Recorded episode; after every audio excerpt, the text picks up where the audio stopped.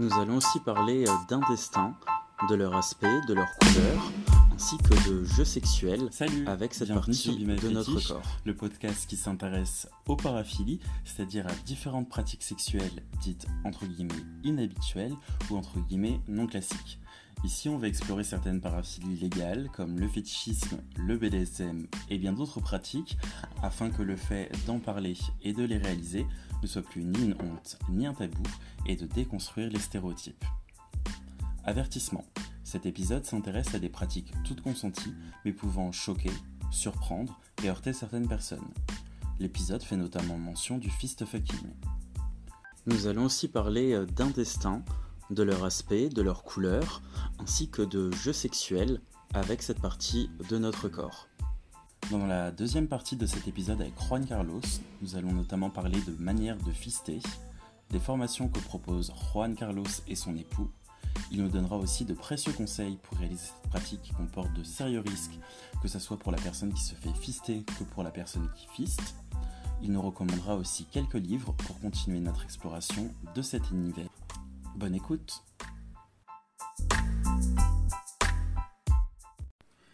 Et est-ce qu'il y a des manières de fister? Des techniques euh, Oui, oui, par rapport bien à la vitesse, euh, Oui, oui, bien sûr. etc.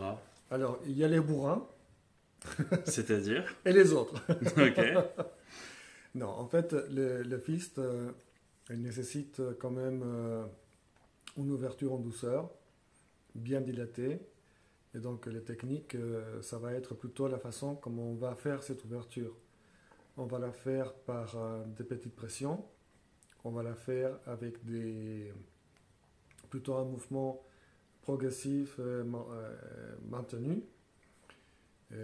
Donc j'appelle ça la, la dilatation progressive. Quand on fait plutôt avec les doigts, j'appelle ça la digitopression. Mhm. Et après, il y a la dilatation euh, assistée qui est avec euh, des jouets, D'accord. Comme quoi, par exemple? Oh, des godes en Mhm. général, des godes, des plugs. Donc toujours aussi avec euh, beaucoup de lubrifiant? Ah, toujours. Mhm. Tout ce qui va dans le cul doit être très bien lubrifié. D'ailleurs, tout à l'heure, tu as parlé de lubrifiant à base d'eau. Euh, pourquoi pas du lubrifiant euh, à base de silicone? Je pense que la silicone, elle finit par euh, sécher un peu. Mhm.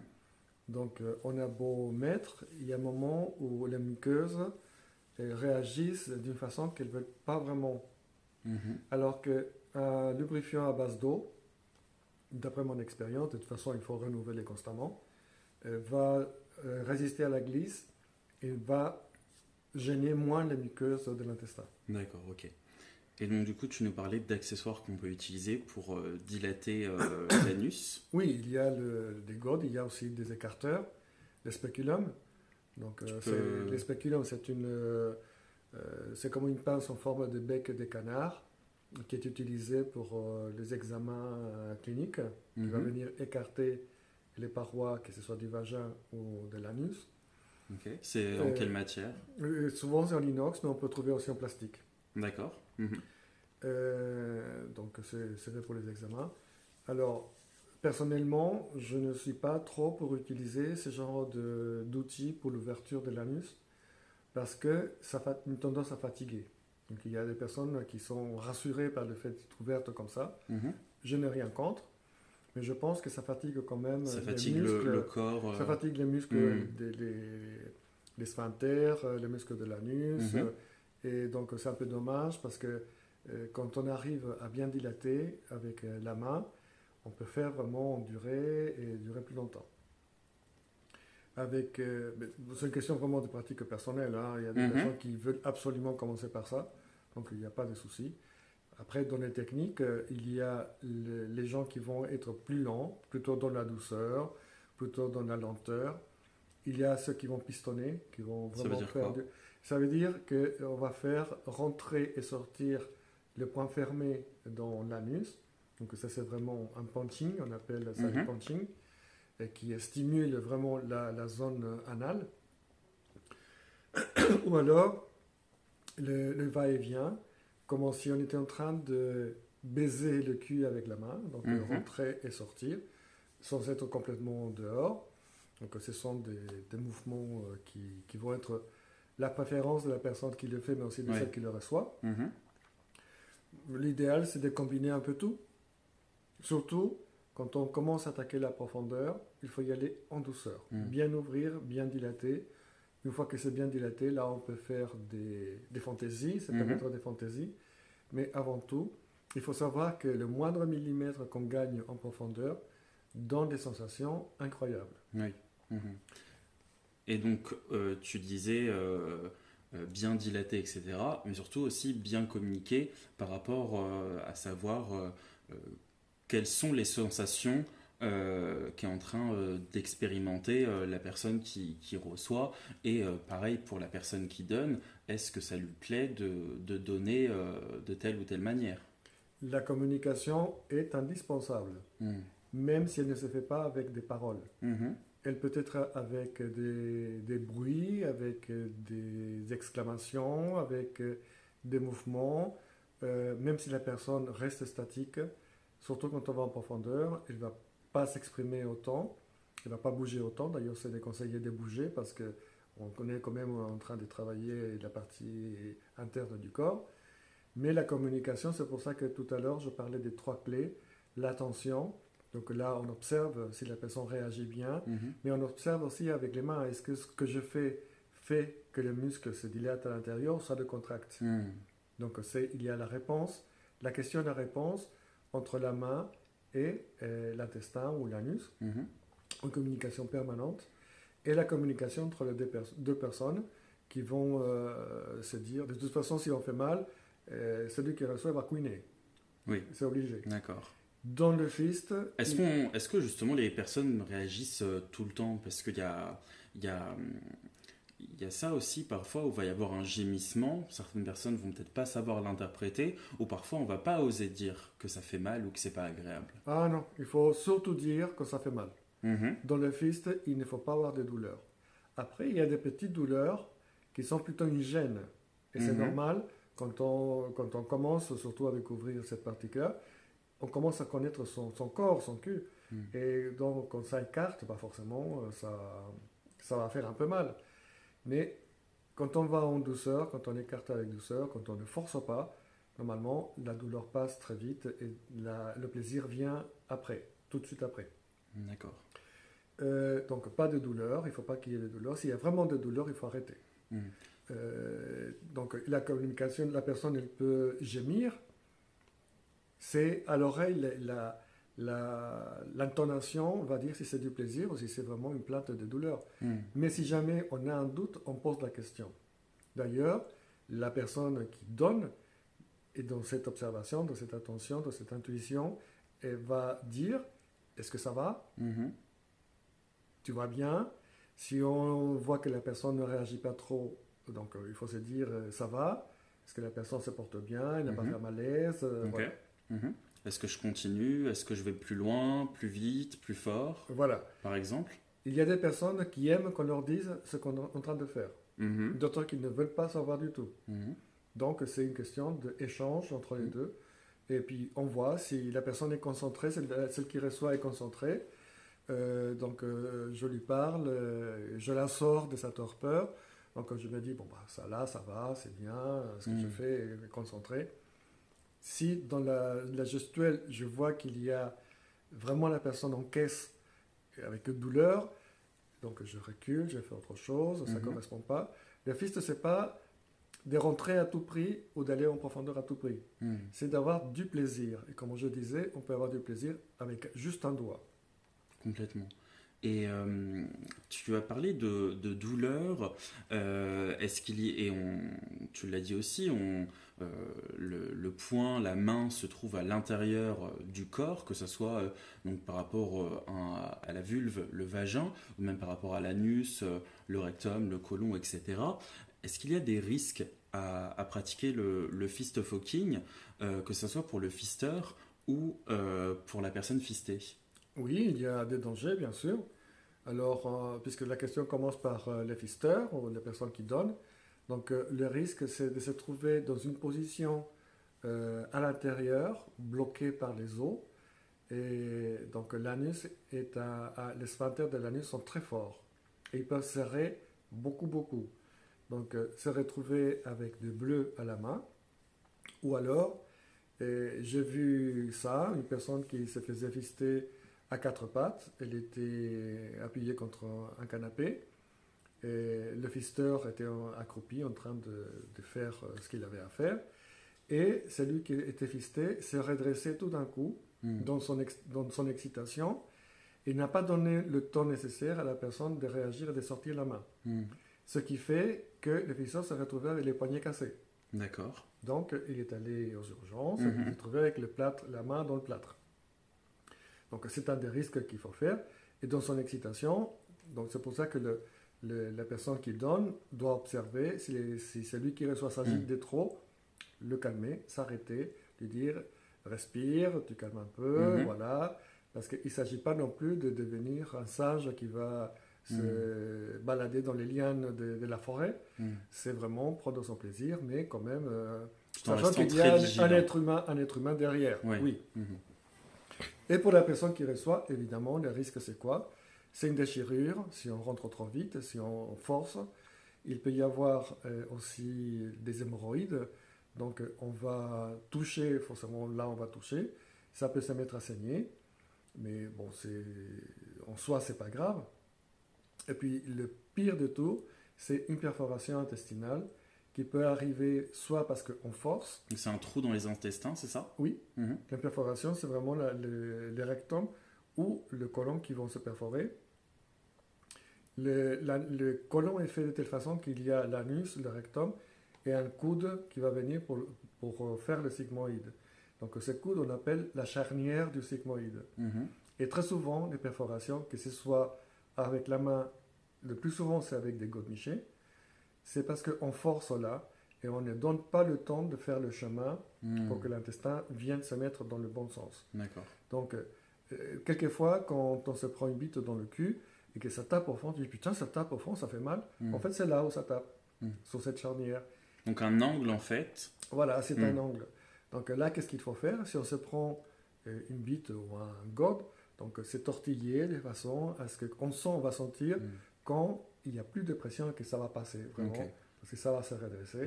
Donc euh, c'est correct. Donc changer de position, ou que ça soit euh, avec le pénis ou même après euh, faire, faire bouger le bras, le, le gode. Alors quand c'est une main, quand c'est une main, c'est différent parce qu'on sent où on va. Ouais. Mm. Donc là, on va chercher le chemin, on va essayer de le redresser gentiment. On va trouver, mais quand c'est une bite ou quand c'est un gode, donc, euh, bah, ils ne savent pas où ils vont. Mhm. Donc, c'est la personne qui, qui, reçoit qui va se bouger un peu pour essayer de trouver la, le, bon angle. le, bon angle. Voilà, tout à fait. Mhm. D'accord. Et sur le long terme, est-ce qu'il peut y avoir des, des, des, conséquences aussi sur le, sur le long terme? Alors, il y a beaucoup de personnes qui pensent que quand on se fait fister, on va devenir incontinent. Mhm. Donc ça, c'est la question que j'ai euh, toujours entendue. L'incontinence, euh, c'est. Tu peux expliquer justement ce que c'est? Oui, l'incontinence, c'est que les, les, sphincters, que ce soit de la vessie ou de l'anus, se relâchent et ils ne peuvent plus retenir la pisse ou ne peuvent plus retenir les matières fécales. Mhm. Donc on va faire dans le lit, on va faire dans ses slips, euh, voilà. Mhm. L'incontinence, c'est ça, c'est qu'on ne peut pas retenir ce qui sort du corps. Il faut savoir que les sphincters sont des muscles qui sont toniques. Mhm. Ils peuvent se dilater, mais ils peuvent se contracter. Et il y a des exercices qui sont euh, montrés par euh, les kinés qui font la rééducation des sphincters. Donc il s'agit de serrer très très fort euh, les sphincters de l'anus, comme quand on va retenir un jet d'épices par exemple. Mhm. Ça contracte le sphincter vésical et anal, le serrer et puis après le relâcher. Faire cet exercice, c'est très bon, ça entretient la tonicité. Tout le monde a des, mm, des muscles qui se relâchent avec l'âge. Mhm. Donc tout le monde peut faire des incontinences, certains plus que d'autres, mais ce n'est pas le fist qui va faire ça. Au contraire, je dirais même que le fist va euh, aider les muscles à garder cette tonicité. Mhm. Dans les fantasmes de beaucoup de, de salopes du cul, ça va être je veux avoir un trou énorme, bien dilaté, qui ne se referme pas. Voilà, ça c'est de l'ordre du fantasme. Et donc il y en a qui se promènent avec un plug dans le cul tout le temps, pourquoi pas. Donc là, si on habitue les muscles à être dilatés et à pas se contracter, oui, il peut y avoir cet effet-là. Mais la pratique du fist par elle-même, non. D'accord. Et, justement, tu as parlé euh, de, trous qui ne se referment pas. Euh, est-ce que euh, tu peux nous expliquer à quoi correspond un, prolapsus rectal? Alors, c'est en fait les, prolapsus, c'est l'intestin qui sort. Il sort par, le, par l'anus. Et dans le corps médical, c'est considéré comme une maladie. Pourquoi? Parce que l'intestin est maintenu en place par des ligaments. Mhm. Donc, ces ligaments vont justement empêcher que quand on fait la poussée, bah, qu'ils sortent. Si tout le mhm. monde faisait ça, euh, on serait mal. Mhm. Donc, la, le, le, prolapsus, c'est le fait de voir sortir l'anus qui va se faire plus ou moins long selon la souplesse de ces ligaments-là. Aujourd'hui, dans le milieu gay, le milieu fils du gay, il y a une tendance de vouloir absolument avoir un prolapsus. On dit sortir le cul. Mhm. sortir le cul très loin. En soi, c'est vraiment propre à la physionomie de la personne, comme je disais. Ça mhm. dépend de l'élasticité de ces ligaments-là qui vont tenir en place, de ces muscles-là. Et les, il y a les fameuses pompes à queue qui vont aspirer l'intestin. Bon, c'est amusant, mais en même temps, tout le monde ne peut pas le faire. Hmm. Donc, quand on, quand on, tire de trop, on peut se faire mal. D'accord. Déjà, si on aspire trop rapidement, ça va faire un appel de sang, ça fait mal, ça va créer des hémorroïdes, donc euh, c'est pas la peine d'assister. Il y a des, des pornostars, il y a des, des gens dans le réseau, sur les réseaux sociaux qui postent des vidéos avec un prolapsus énorme. Est-ce que justement tu peux, tu peux décrire, euh, pour les personnes qui n'en ont jamais vu, à quoi ça, à quoi ça ressemble? Ça ressemble, euh, comment pourrais-je dire? Dans la texture, euh, c'est un boudin en fait, puisque le boudin c'est de l'intestin qui est rempli, mais un boudin pas cuit, évidemment. Mhm. Donc il est, il est plutôt rose foncé, parfois un peu rouge est brillant puisque c'est la muqueuse, c'est humide. Et donc, il va être mou, évidemment, puisque l'intestin, il est mou.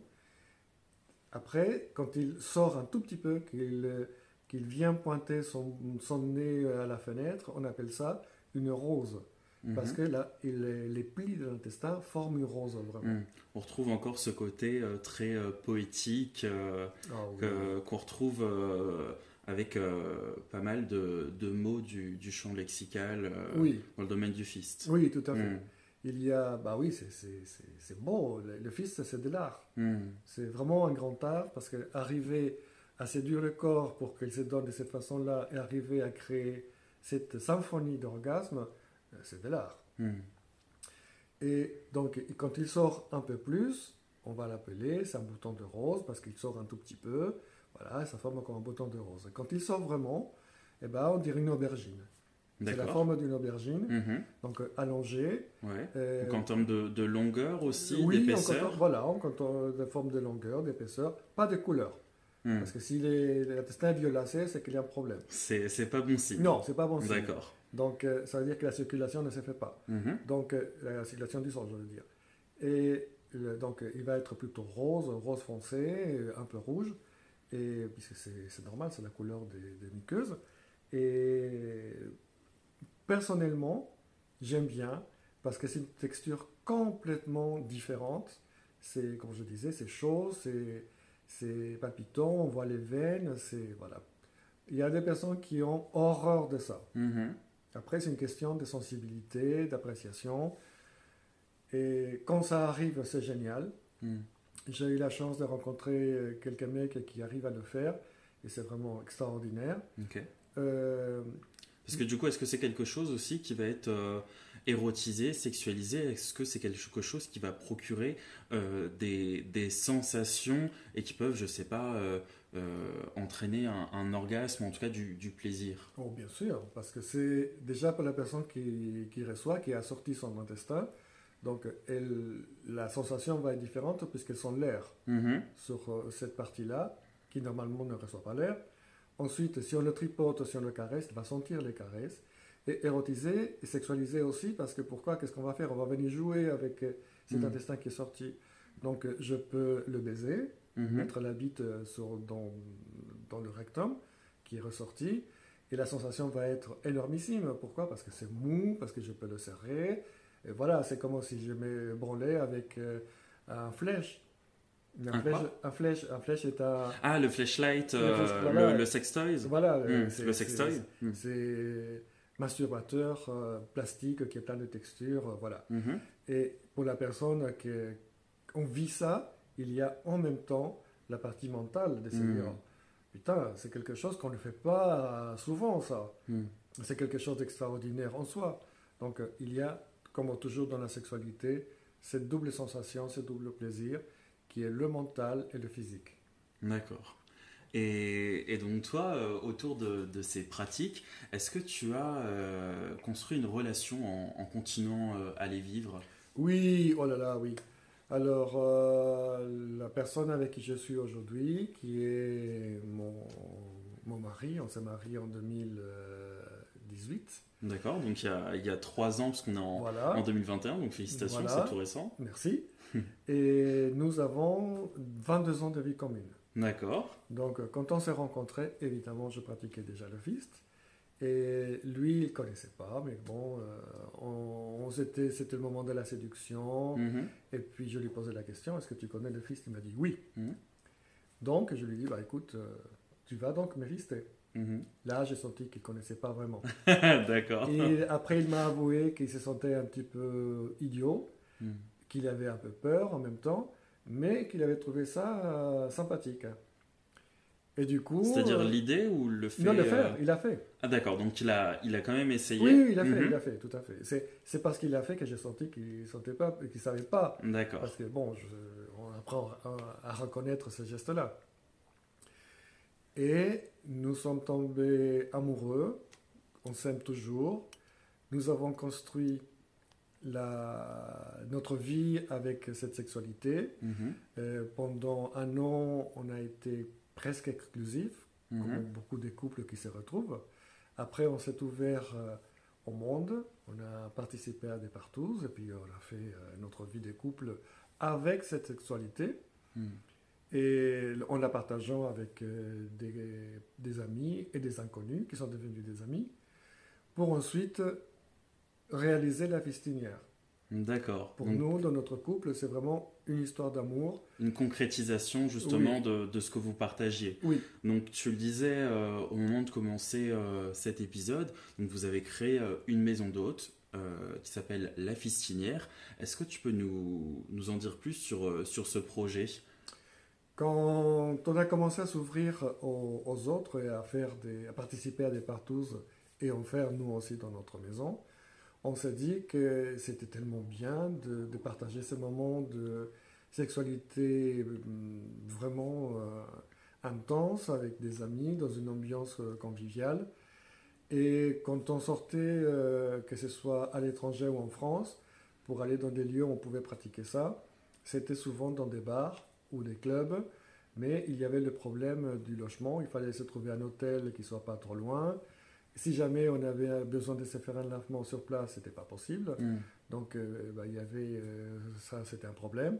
Alors que chez soi, on a tout. Si on a faim, on peut manger. Si on a besoin de se laver, voilà, on s'est dit, ce serait super de pouvoir partager ça avec d'autres faire une maison d'hôtes comme ça.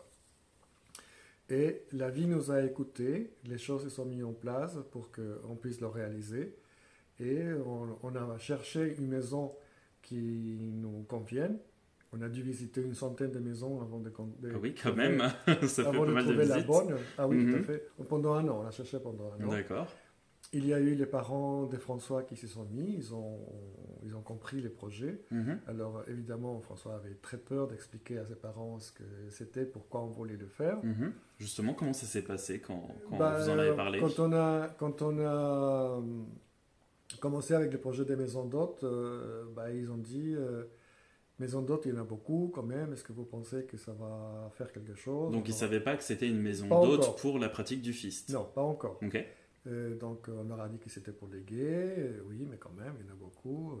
Puis finalement, euh, bah, François lui a dit, bah, en fait, c'est pour que les garçons puissent les, mettre les doigts dans les culs des autres. Mhm.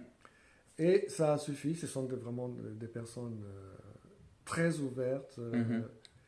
Et donc ils n'ont pas posé des questions. D'accord. Ils ont compris. Mhm. On dit, ah bah, puisque c'est comme ça, oui, effectivement, ça peut marcher parce que c'est quelque chose de rare. Mhm. Et que du coup, il y a un marché. Et du coup, euh, oui, ils ne connaissaient pas le milieu, mais ils se Mm. sont dit, euh, on n'a jamais entendu parler de ça, donc ça doit être bon. Mhm.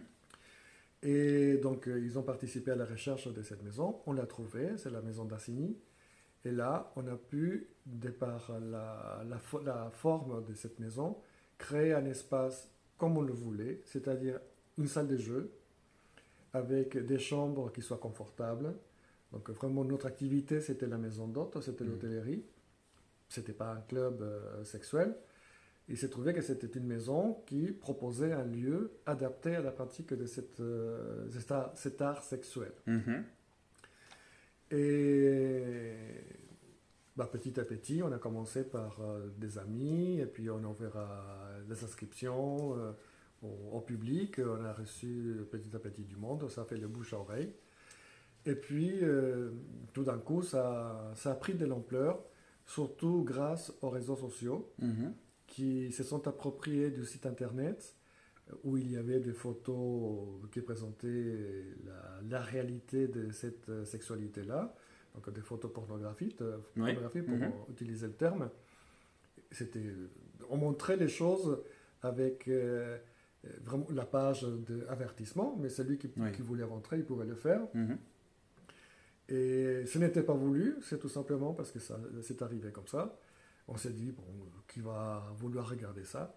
Eh ben, on était très surpris de Mhm. voir que c'était vraiment, ça faisait boule de neige. Ça a attiré beaucoup de monde. Ça attirait beaucoup de monde et beaucoup de curieux. Et surtout qu'on a découvert un jour, il y a un client qui nous dit euh, Ah, votre page internet euh, sur Facebook, euh, ça, vraiment, il y a beaucoup de, de vues. Mais on n'a pas des pages Facebook. ah bon? Donc on est allé voir. Et effectivement, on a constaté qu'il n'y avait pas qu'une seule. Il y avait plusieurs pages qui parlaient de la fistinière, qui se présentaient comme la fistinière, mais ce n'était pas nous. D'accord. Alors nous avons créé notre page officielle. Et là, donc, on est rentré dans le milieu des réseaux sociaux.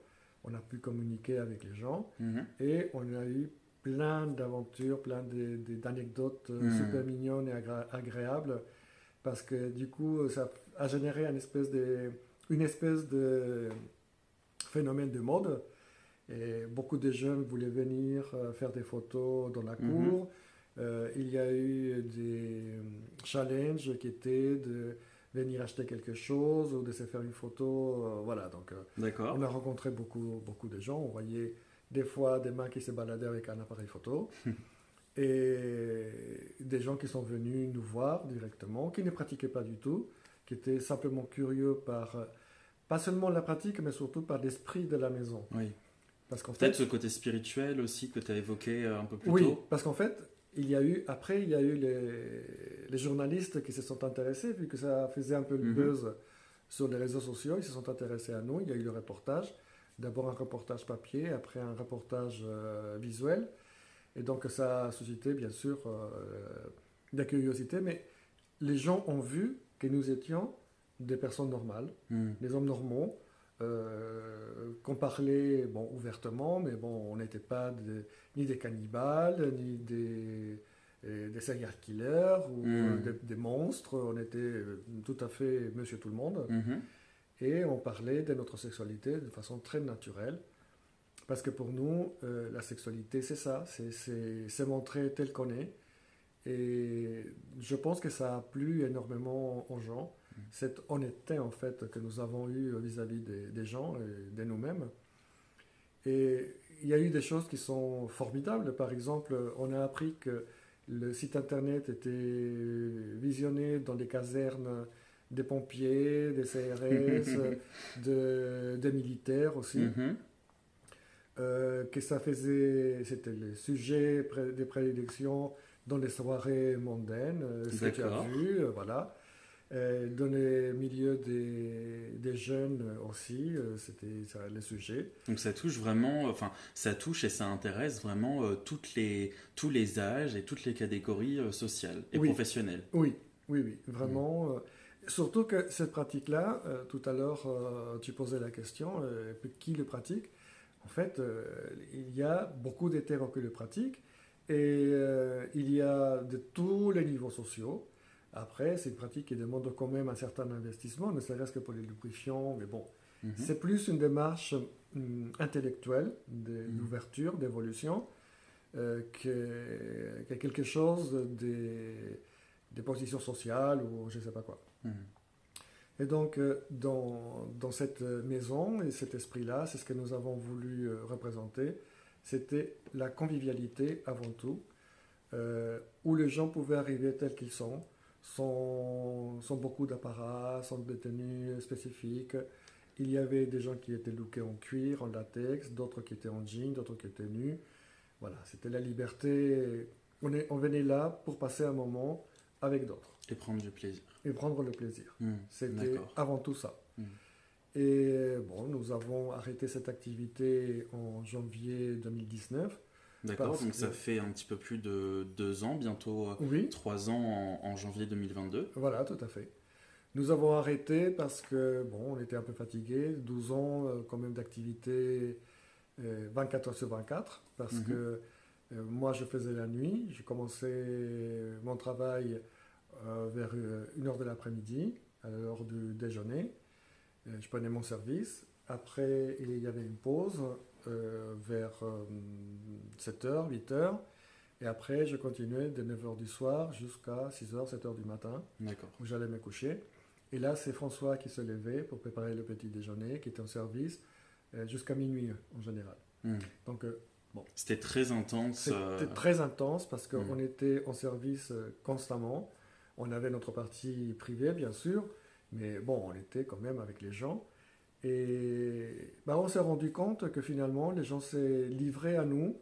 Euh, il y avait beaucoup de confidences, il y avait beaucoup de, parfois des douleurs qui, qui étaient exprimées. Hmm. Donc, euh, le côté spirituel aussi est là, c'est que on, bah, on est à l'écoute de l'autre, puis dans la sexualité. La sexualité, c'est un livre ouvert. Dans ta sexualité, tu ne triches pas en fait. Hmm. Tu es qui tu es vraiment, avec euh, tes frustrations, tes blocages, tes, tes envies, euh, voilà. Et donc, euh, après, on évolue, on évolue dans cette sexualité. Et quand on évolue dans la sexualité, on évolue en tant que personne, en tant mhm. qu'être humain. Parce que je ne veux pas dire, je ne veux pas faire le proxélytisme de quoi que ce soit.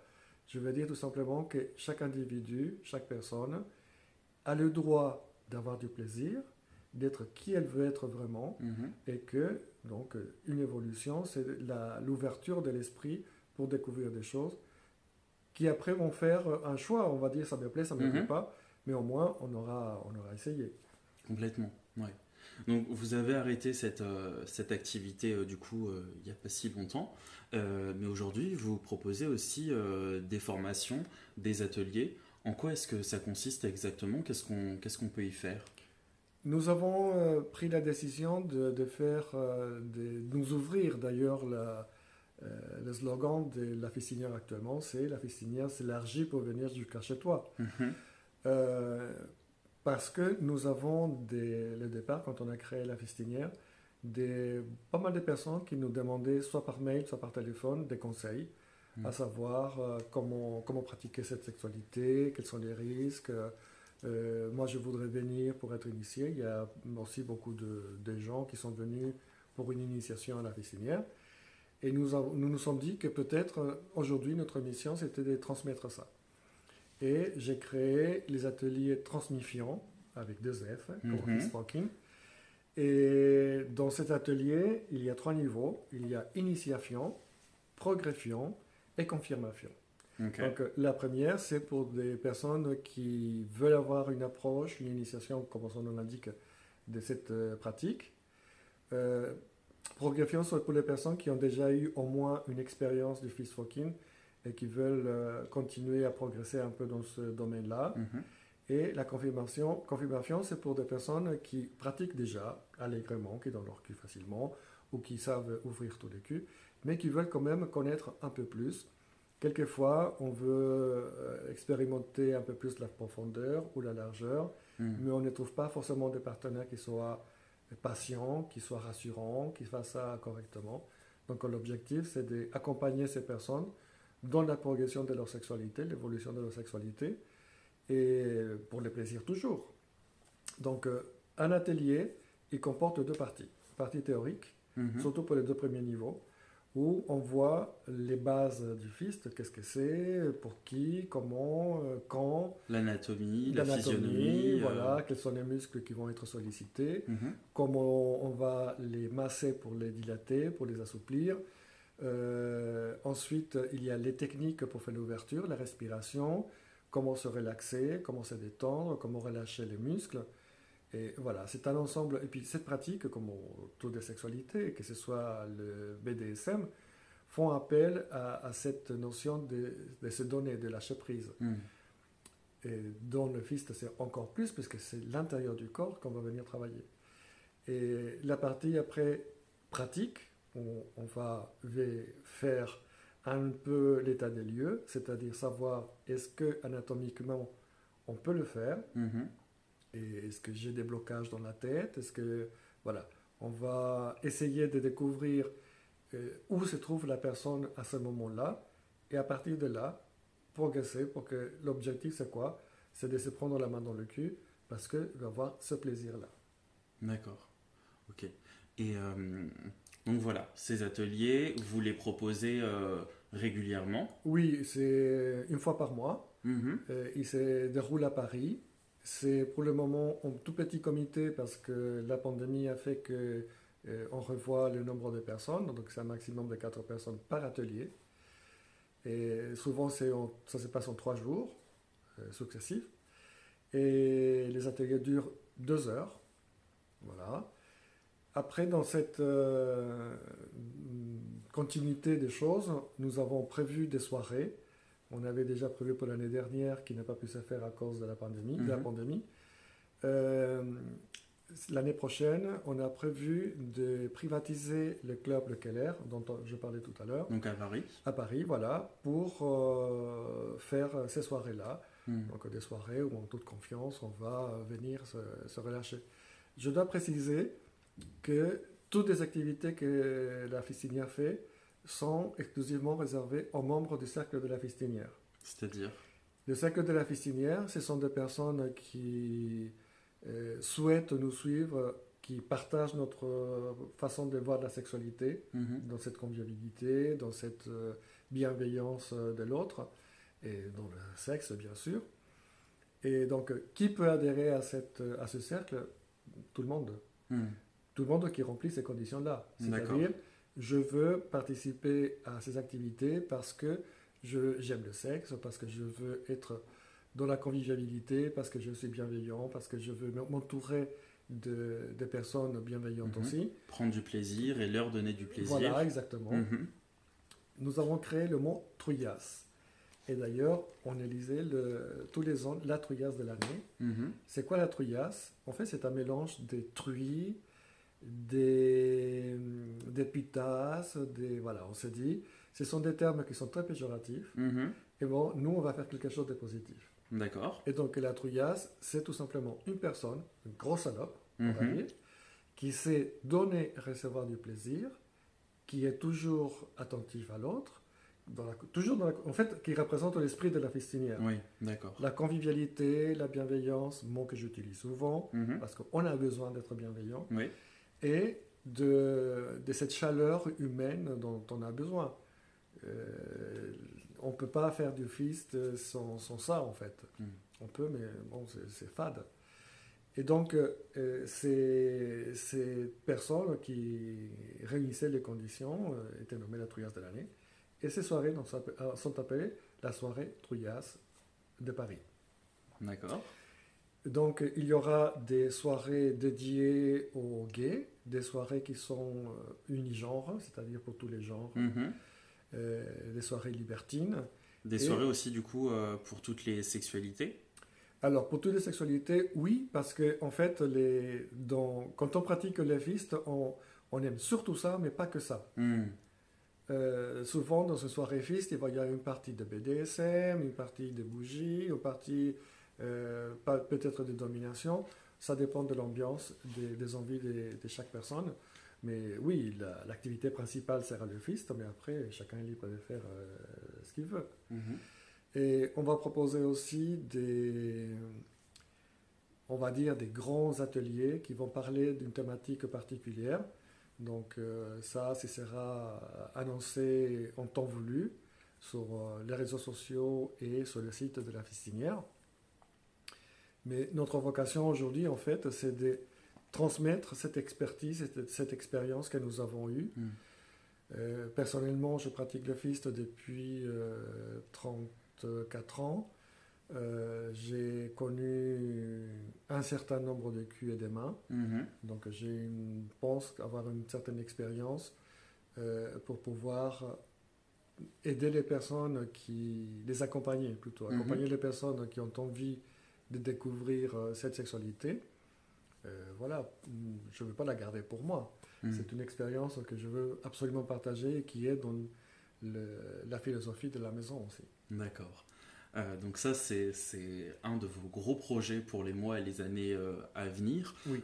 Quand on se balade sur votre site internet, donc lafistinière.com, c'est bien ça? Oui, Vous avez aussi un projet portant sur la recherche de preuves littéraires, artistiques, euh, etc., qui euh, démontrerait que euh, le fist fucking et le foot fucking ont été pratiqués tout le temps à travers l'histoire. Est-ce que tu peux nous en dire plus par rapport à ce projet de recherche et par rapport aux résultats si vous en avez? Alors, le fist fucking est un mystère en fait, parce que on, tout au moins, à travers dans l'histoire, on sait qu'il s'est propagé dans les années 70, grosso modo, dans les milieux cuir euh, aux États-Unis, et que par la suite, il, a, il s'est déployé dans le monde, surtout en Europe, bon, en Amérique bien sûr, donc ça, ça fait des petits un peu partout. Mais d'où il vient? Certaines légendes disent que les soldats américains, dans le stress, donc pendant la guerre du Vietnam et tout ça, ils se faisaient masser, et que dans ces massages, il y avait des massages de l'anus, qui faisaient un fist fucking, qui après sont revenus en Amérique pour Mhm. parler de ça. Bon. Si c'est vrai, ça veut dire que les personnes qui faisaient les massages le pratiquaient déjà. Mhm. Et il y a eu des personnes qui, qui ont dit que dans des textes euh, bouddhistes, avaient l'expérience d'un maître qui mettait la main dans le cul de son élève, euh, qui était en méditation profonde, donc qui était com- complètement relâché. Voilà, ce sont en fait des ouï-dire. Mais une histoire concrète, on ne l'a que depuis les années 70. D'accord. Personnellement, je pense que l'être humain étant ce qu'il est, sexuel comme il est, attiré et curieux comme il Mhm. est, il a dû avoir un intérêt par le cul et par introduire les doigts dans le cul et dans le vagin depuis toujours. Mhm. Mais il n'y a pas de preuves euh, physiques, Mhm. matérielles, archéologiques, euh, littéraires, euh, picturales, qui euh, parlent de ces faits-là. D'accord. Or, est-ce que euh, ça a été découvert, mais ça a été caché par la moralité, la pudeur de la société? C'est possible. Mhm. Euh, ou est-ce que c'est passé à travers l'histoire comme quelque chose de secret et qui ne s'est pas montré au jour que seulement euh, au siècle dernier? Personnellement, je ne crois pas. Mhm. Euh, Je pense que l'homme, est- il est branché cul, euh, l'être humain est branché cul depuis toujours et que voilà, il a tout expérimenté. euh, Mhm. dans les tribus, euh, certaines tribus euh, d'Afrique euh, ou d'Amérique, il y a le piercing, il y a des, des sensations fortes qui ne sont pas forcément sexuelles mais qui ont, donnent un plaisir quand même. Mhm. Donc euh, oui, dans notre recherche, on n'a pas trouvé. Pour le moment, on n'a pas trouvé. C'est pour ça que euh, sur le site est marqué si tu connais quelque chose qui pourrait euh, dire que dans l'histoire ça a été pratiqué, ben, c'est serait le bienvenu Mhm. et ça apporterait peut-être quelque chose de plus libérateur à, à notre société actuelle. D'accord. on arrive vers la fin de, l'épisode. je voulais savoir, donc pour peut-être un peu résumer tout, tout, ce qu'on a, a dit, et, ça, ça, va dans le sens de, de cette transmission de, de, savoir et de partage que tu as évoqué. Est-ce que tu aurais des conseils pour les personnes qui, qui aimeraient essayer le fist? Oui, alors le premier conseil, c'est n'ayez pas peur. Le deuxième, c'est faites-le avec quelqu'un qui sait le faire, ou tout au moins renseignez-vous avant de le faire, parce hmm. qu'il y a quand même des risques. Troisièmement, autorisez-vous à faire de votre corps ce que vous voulez, et donnez-vous l'autorisation d'avoir du plaisir. Si toi qui m'écoutes, tu es un garçon, une personne très viril, dans un milieu très viril, très macho. N'aie pas peur de toucher ton cul parce qu'il va te donner des grands plaisirs et des sensations vraiment qui vont t'emmener au septième ciel. N'aie pas peur de vivre une sexualité. Ce n'est pas parce qu'on touche ton cul que tu vas devenir un gros PD. Il y a beaucoup de mecs machos, hétéros, pas forcément bi, qui se font fister par leurs femmes. Donc euh, voilà, c'est le plaisir, c'est le plaisir. D'autant plus que l'anus, ce n'est pas un sexe. Hmm. L'anus est un organe qui est là, qui est très important dans notre corps, qui nous permet beaucoup de plaisir, beaucoup de, sensations. Et c'est donné à tous les genres en fait. L'anus hmm. n'a pas des genres où il a tous les genres. Donc voilà, c'est ça mes conseils. Faites-vous plaisir, que l'orgasme soit toujours avec vous, parce qu'une personne épanouie sexuellement est une personne épanouie dans la vie et une personne libre. Et euh, pour terminer, est-ce que tu aurais des œuvres à nous recommander peut-être euh, des ouvrages, des films ou des documentaires euh, sur le sujet, des sites internet aussi peut-être, pour approfondir notre découverte du plaisir anal et notamment du fist fucking, du foot fucking, du prolapsus comme on les a évoqués. Alors pour les sites internet, je peux te mentionner ben, celui que j'ai créé, mm -hmm. C'est un site que j'ai fait pour informer les gens sur cette pratique. Donc vous pouvez le consulter. Euh, il y a pas mal de petits secrets qui sont donnés là. Il y a d'autres sites, mais je ne me souviens plus exactement du nom. Euh, en livre, il y, a, il y en a un qui est très bien fait, qui s'appelle Le plaisir anal pour lui. Euh, c'est un livre qui a été fait par un sexologue, euh, sociologue, donc euh, c'est très bien fait. après, il y a Oser le fist d'Eric Remes. il y a un autre livre qui parle du monde du fist qui s'appelle Fist tout court. voilà, pour le moment, je ne connais pas d'autres qui parlent spécifiquement du fist. Mhm. Et, euh, mais ceci dit, dans, en vous promenant sur Internet, certainement que vous allez trouver des choses. Mhm. Il ne faut pas tout croire non plus. Hein. Il faut être quand même, avoir de la jugeote pour mhm. savoir ce qui est vrai et surtout être prudent, ne pas faire n'importe quoi. Et ce n'est pas parce que votre voisin ou votre voisine se prennent des godes énormes ou des doubles fistes qu'il faut le faire du premier coup. Hmm. Donc, euh, surtout, faites attention aussi aux drogues. Euh, être complètement perché pour se prendre une main dans le cul, c'est pas bon. C'est risqué. Le corps est anesthésié. On peut avoir euh, vraiment des problèmes de perforation. Donc, C'est plus difficile aussi de dire ce qu'on ce qu'on ressent par rapport à la position de la main de la personne, Bien sûr. etc. Bien sûr. Mhm. C'est pareil pour l'alcool. Une personne qui est alcoolisée va mhm. faire n'importe quoi. Mhm. Donc c'est là où ça devient risqué. Surtout qu'il n'y a pas vraiment de plaisir. Le plaisir, c'est de pouvoir se souvenir le lendemain ou le surlendemain ou après qu'on a vécu ce moment merveilleux et cet orgasme. Si on ne se souvient pas après, euh, c'est qu'on n'était pas là, on était ailleurs. Hmm. Donc c'est dommage. Et puis surtout, c'est surtout à cause du risque. Quand on est, le corps est anesthésié et que les réflexes sont euh, un peu perturbés, bah là, on peut faire des choses qui peuvent porter beaucoup de préjudice. D'accord.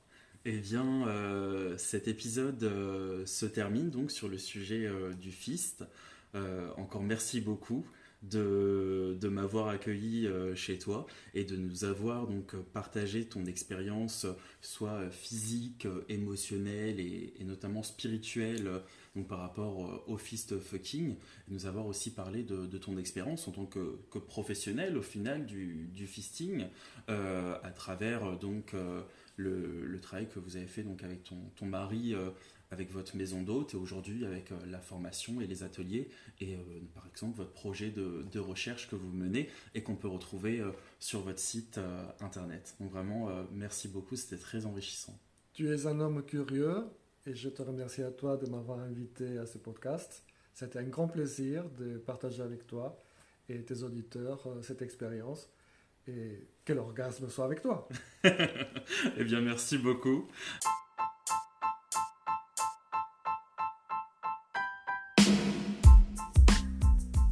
Et voilà, c'est la fin de la deuxième et dernière partie de cet épisode. Si vous souhaitez découvrir le travail et les ateliers proposés par Juan Carlos, vous pouvez vous rendre sur son compte Instagram ainsi que sur son site internet, Juan Carlos de la Fistinière.